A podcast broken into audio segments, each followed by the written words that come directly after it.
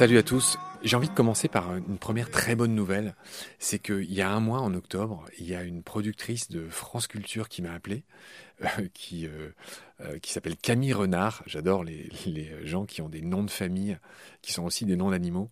Enfin bref, Camille, qui est adorable et qui m'a proposé de créer une nouvelle série pour France Culture, rien que ça. J'étais très fier pour Baleine sous Gravillon aussi, puisque Baleine sous Gravillon est associé à cette création.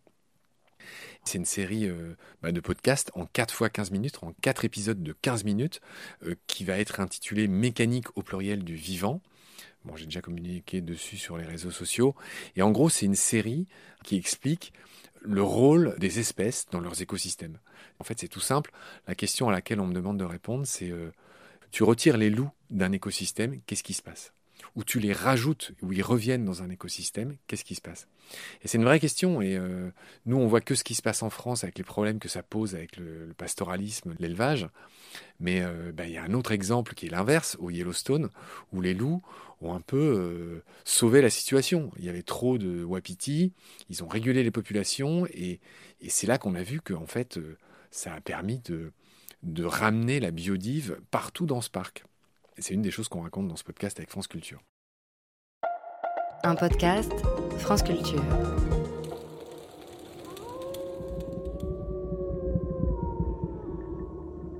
Mécanique du vivant, première saison. Le loup, par Marc Mortelmans. Il y a bien longtemps, il y a 40 000 ans, les derniers hommes de Néandertal disparaissent. Ils laissent la place aux Homo sapiens, nos ancêtres. Durant ces tâches de glace finissant, deux espèces de mammifères survivent grâce au collectif. Les premiers sont les hommes, les autres sont les loups. Ils sont voisins, souvent rivaux et parfois ennemis. Mais peu à peu, quelque chose d'extraordinaire se passe. À plusieurs endroits, à différents moments, les loups se rapprochent des hommes. Une amitié, une alliance se tisse. Certains loups sont apprivoisés puis domestiqués.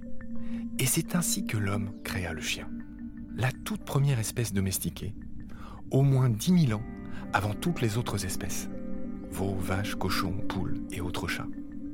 Alors, pourquoi ce rapprochement? Comment a-t-il pu s'établir? Quels sont les mécanismes qui ont permis cette alliance? C'est la première partie de cette série en quatre épisodes de Mécanique du vivant, où nous allons vous raconter le loup, son rôle et son fonctionnement dans les milieux. Canis lupus le loup gris, un animal à part, totalement emblématique. Le cas d'école d'une histoire d'amitié devenue une histoire de haine et de peur jusqu'à aujourd'hui, puisqu'il est revenu de lui-même en France en 1992, après avoir été exterminé dans de nombreux pays d'Occident. Le loup, ce sont deux choses.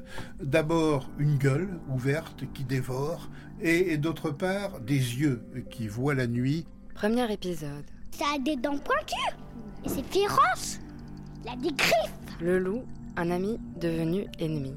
Le loup a été tellement haï parce qu'il a été très fortement adoré.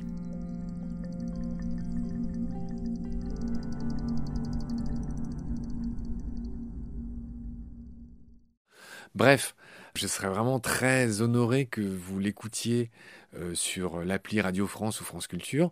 Euh, ça sera mis en ligne le 2 décembre, vendredi 2 décembre. Et euh, il y aura une émission euh, euh, qui passera le 3 décembre à l'antenne à 16h sur France Culture. Bref, le 2 décembre, ça sort en podcast et le 3, ça sort à l'antenne à 16h.